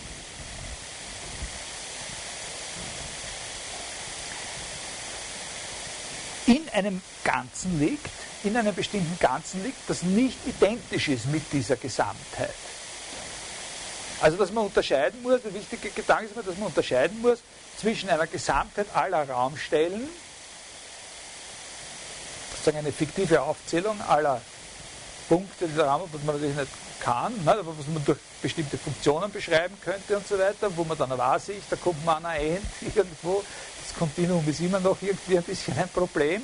Und, und dem Ganzen des Raumes, in dem diese Stellen oder Punkte liegen. Äh, das ist ein wichtiger, also die Ganzheiten von Raum und Zeit ist ein wichtiger Gedanke, diese Unterscheidung einer, einer sozusagen synthetisierenden, auf einer Zusammenzählung oder so basierenden Gesamtheit und einer sogenannten ursprünglichen Ganzheit. Ich habe diesen Gedanken äh, also sozusagen diese Art von Überlegung sehr, sehr ausführlich selber behandelt in Bezug auf die Theorie des Raumes von Kant, für den diese Unterscheidung sehr, sehr wichtig ist. Also für dessen Philosophie von Raum und Zeit ist eine ganz entscheidende Sache, dass Raum und Zeit ursprüngliche Ganzheiten sind. Das heißt, Ganzheiten sind, deren Charakter man nicht erfasst, wenn man sie nur beschreibt als zusammengesetzt aus ihren Teilen sondern dass man sich das Verhältnis des Raumes zu seinen Teilen eben nicht so vorstellen darf, dass er, die, dass er die Summe aller seiner Teile ist, sondern umgekehrt, dass man zu Teilen des Raumes nur kommt, wenn man sich auf ein ursprünglich als Ganzes Gegebenes bezieht und aus dem was herausschneidet oder so ähnlich. Ja? Ein Ganzes, das seinen Teilen vorhergeht. Dieser Gedanke wird hier benutzt bei dem Bergson. Also dass sozusagen die, die, die gesamte Summe sozusagen aller Raumzeitstellen, aller unbeweglichen Einschnitte in einem Ganzen liegt, das aber mehr ist als ihre Summe. Ja, also indem sie zum Beispiel das schon vorher gegeben sein muss, damit man sie in ihren Beziehungen aufeinander finden kann und so. Und die These von Bergson ist jetzt die, dass in Bezug auf diese Ganzheiten, die von Raum und Zeit, diese unbeweglichen Einschnitte, die Raumzeitpunkte, sozusagen nur eine Möglichkeit der, sozusagen sind, was herauszuschneiden. was herauszunehmen und dass in Bezug auf diese Ganzheiten die Bewegung als solche eine zweite und selbstständige Möglichkeit ist. Also dass sozusagen das Verhältnis von Bewegung einerseits und Raum und Zeit ein direktes ist und nicht vermittelt ist über das Verhältnis des Raumzeitpunkte, unbewegliche Einschnitte in Bezug auf den Raum oder die Zeit haben. Auf andere Art des Punkte und Augenblicke legt die Bewegung einen Schnitt, sagt er, in diese interpretiert vor einer Art der Löstenberg, sondern legt die Bewegung, legen Bewegungen Schnitte in die Ganzheiten von Raum und Zeit, aber Schnitte sozusagen von anderer Art. Die Bewegung, sagt er, ist ein Schnitt in die entsprechende Ganzheit der Zeit etwa, aber nicht ein unbeweglicher Schnitt, sondern ein beweglicher Schnitt. Und so kann man sich das Verhältnis dann auch umgekehrt denken, dass man könnte sich dann auch denken, und das liegt auf der Linie von Bergson, dass sozusagen nicht die Bewegung von den unbeweglichen Schnitten, von den Raumzeitpunkten her zu erfassen wäre, sondern umgekehrte Raumzeitpunkte als Grenzwerte der beweglichen Schnitte zu betrachten wären. Also sozusagen als Grenzwerte von Veränderungen oder sowas. Und der tiefe, tiefere Sinn, den Bergson in dieser Überlegung sieht, ist der, er sagt, die Bewegung ist ein, um, ist ein beweglicher Einschnitt in die Dauer und dadurch kommt in der Bewegung etwas zum Ausdruck, was der Dauer als solcher eignet, nämlich ihre in sich. Es eignet der, der Dauer als solcher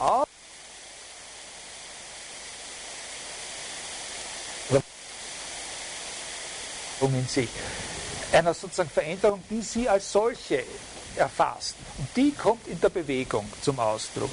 Äh, die Wirklichkeit, der Ausdruck dieses Aspekts der ist die Bewegung und darin liegt die Wahrheit der Bewegung. Die Wahrheit der Bewegung, sagt Person, liegt darin, dass, dass sie irgendetwas von der Dauer zum, zum Ausdruck bringt, als beweglicher, nicht als unbeweglicher Schnitt und nicht als ein bloßes Epiphänomen, das als sozusagen konstituiertes aus den unbeweglichen Schnitten rekonstruiert wird. Bewegung als etwas, was wir uns bloß einbinden, eine bloße Funktion, die Raumzeitpunkte anderen Raumzeitpunkten zuordnet. Da gibt es dann von da aus wahnsinnig schwierig. Sie sehen ja eh, dass das schwierig ist und hat keinen Sinn, das jetzt dann in seiner Stimmigkeit weiter. Sehr, sehr schwierig. Äh, die man als sekundäre Gesamtheiten bezeichnen kann und so weiter und so weiter. Aber ganz evidenterweise die Idee von dem Bergson, dass wie die äh, wie eine Bewegung als eigenständige Dimension der Zeit, die sozusagen die Raumzeitpunkte nicht braucht, also die die Zerlegung in statische Schnitte nicht braucht, sondern ihre eigene Art von Schnitt ist, was, was sehr gut der Vorstellung des Kinos passt. Schaut aus, wer das, das ist, der, das ist der Gedanke, der passt ja super, der schaut so aus, als der Bergson sozusagen neben dem Kino was gedacht, was eigentlich das ist, was das Kino will. Äh, äh, aber Deleuze, Bergson, war, er sagt, dieser Gedanke Bergsons ist sozusagen seiner nicht mächtig, hat sozusagen seine eigene Wirklichkeit nicht erfassen können und diese Verfehlung ist eben charakteristisch für die Beziehung zwischen diesem Gedanken und der Apparatur des Kinos. Nämlich Bergson hat über das Kino etwas gesagt, hat sozusagen, der hat nicht, und er hat in diesem Missverständnis des Kinos äh, nicht verstanden, dass das Kino eigentlich das ist, was er gedacht hat und hat sozusagen das Kino für was, für was ganz was anderes gehalten und für was Unbewegliches. Er hat, er hat eben behauptet, dass die Kinematografie nichts anderes sei als die Illusion, aus unbeweglichen Einzelbildern Bewegung synthetisieren zu können. Und hat nicht verstanden, dass das Kino in Wirklichkeit das ist, was in seiner eigenen Idee die wahre Bewegung, die ursprüngliche, nicht aus den unbeweglichen Schnitten äh, rekonstruierte äh, Bewegung ist. Und diese seine Einstellung ist falsch, weil tatsächlich funktioniert das Kino eben nicht so, dass es uns unbewegliche Bilder gibt und dazu ein Verfahren, das wir dann selber benutzen würden, wie man in ihnen Bewegung aufprägt, sondern es gibt uns unmittelbar ein Bewegungsbild. Und das ist eben auch der Punkt, den die Kollegin, äh, äh, den die Kollegin angesprochen hat. Das ist ein kritischer Punkt und den sollte man schon verstehen. Das ist aber nicht so wahnsinnig schwer zu verstehen. Ist, Man könnte meinen, es ist bei der gewöhnlichen Wahrnehmung genauso. Wir sehen auch unmittelbar die vorbeilaufende Katze und sind uns nicht bewusst, dass wir äh, dieses Bild aus einzelnen Momentabbildungen sozusagen rekonstruieren. Sind wir uns nicht bewusst. Aber wenn wir es analysieren, dann finden wir heraus, dass in uns ein sogenannter Computational Process stattfindet. Nach den neueren Theorien ist es ein Rechenvorgang, der in uns äh, stattfindet. Hingegen im Kino, wenn wir einen Film sehen, wie man ein bisschen irreführend sagt, tritt uns eine solche Synthese schon objektiv gegenüber. Da tritt uns diese Synthese ja schon gegenüber, da läuft ja unabhängig von dem, was wir machen, natürlich machen wir dasselbe, wie wir machen, wenn wir die Katze vorbeilaufen sehen. Aber im Unterschied zu der Katze läuft ihm auf der Leinwand tatsächlich etwas ab, was schon die Erscheinung sozusagen der, der, der reinen Bewegung ist. Das Kino darf man nicht verwechseln. Das ist der entscheidende Punkt bei dem Missverständnis von Bergson. Der Bergson hat das Kino verwechselt mit der Analyse jener Gegebenheiten, die es sich technisch zunutze macht. Natürlich macht sich das Kino, oder ist der Witz der Erfindung des Kinos, liegt ja darin, dass es bis zu einem gewissen Grad auf einer Analyse unserer Wahrnehmungsfähigkeiten beruht. Aber es ist nicht eine Analyse unserer Wahrnehmungsfähigkeiten, sondern es steht aufgrund der Analyse der Wahrnehmungsfähigkeiten etwas her, was ganz was anderes ist als die normale von, was zusätzliches als die normale von uns zustande gebrachte Synthetisierung in der, in der Bewegungswahrnehmung. Äh, Bergsons Missverständnis ist, dass er das Kino als solches verwechselt mit der Analyse der Wahrnehmungssituation, die es ausgenützt hat. Da muss man natürlich auch relativ sehen in Bezug auf die Wahrnehmungstheorien, die zu der Zeit äh, möglich waren. Also es ist ganz wichtig, dass man sich klar macht, auf welche Weise Bergson Schiff gelegen hat bezüglich des Kinos. Er hat sich nicht einfach irgendwie darüber geirrt, was das Kino ist, sondern er hat übersehen, dass das Kino in Wirklichkeit genau das ist, was nach seiner eigenen Auffassung das Wahre an der Bewegung ist. Und nicht sozusagen die falsche, die erschlichene Synthese. Natürlich ist das Kino, das darf man natürlich nie vergessen, wenn man das sagt. Das Kino ist eine technische Erfindung. Das darf man nie ausmachen. Das Kino ist nicht, das Kino ist nicht was von Natur aus gibt. Das Kino ist schon eine technische Erfindung. Und wir nehmen noch immer unsere Wahrnehmungsfähigkeit, die wir auch im Kino zur Geltung bringen, ist noch immer eine natürliche Wahrnehmungsfähigkeit. Und darum ist ja für uns, also das heißt ja nicht, dass wir jetzt sozusagen, dass wenn wir einen Film sehen, wir nicht mehr, wahrnehmen oder nicht mehr, sehen, in dem Sinn, äh, wie wir sehen, wenn wir uns jetzt gegenseitig anschauen. Ne? Und, und so ist es auch möglich, dass der Schock abklingt, also der, in der psychologischen Dimension für die Kinder, die das erste Mal ins Kino gegangen sind und völlig baff waren. Was das, das Wesentliche ist eben, dass uns da sozusagen was als schon fertiges in einer Technik, auf einer technischen Invention basieren, sozusagen was entgegentritt, was eine andere Art von Bilderfahrung ist, könnte man sagen. Ne? Und jetzt, jetzt breche ich das sozusagen ab und bin nicht einmal mit dieser Kinogeschichte fertig geworden, aber da fällt jetzt nur mehr ein ganz ein kleines Zipfel. Jetzt kommt das zweite Wichtige, was man da erklären muss. Und wie, was heißt es jetzt, dass, was ist jetzt die Folge von einem Denken, das sich von dem sozusagen nötigen lässt. Das jetzt eben nicht nur schon daneben gestanden ist und damit verglichen wird, wie dieser Gedanke von Bergson, wo man gesehen hat, es ist eigentlich wurscht, ob der Vergleich positiv oder negativ ausfällt. Ja? Sondern was ist jetzt das Denken, das vom Kino, von dieser Erfahrung oder von diesem Schock determiniert ist. Ne? Und das ist ja dann das Thema dieser beiden Bücher, die er da, die, er da geschrieben hat. das werden wir kurz äh, sozusagen schematisch nächstes Mal beschreiben. Dann kommt aber nächstes Mal auch auf jeden Fall die Sache mit dem, mit dem Bild des Denkens ein bisschen. Dann werden wir auf die Begriffe äh, äh ein bisschen eingehen und dann, äh, und, und, dann sind wir weiter. Ist es so recht oder ist es so, sind Sie, können Sie sich irgendwie abfinden damit, wie die Vorlesung bis jetzt läuft? Okay.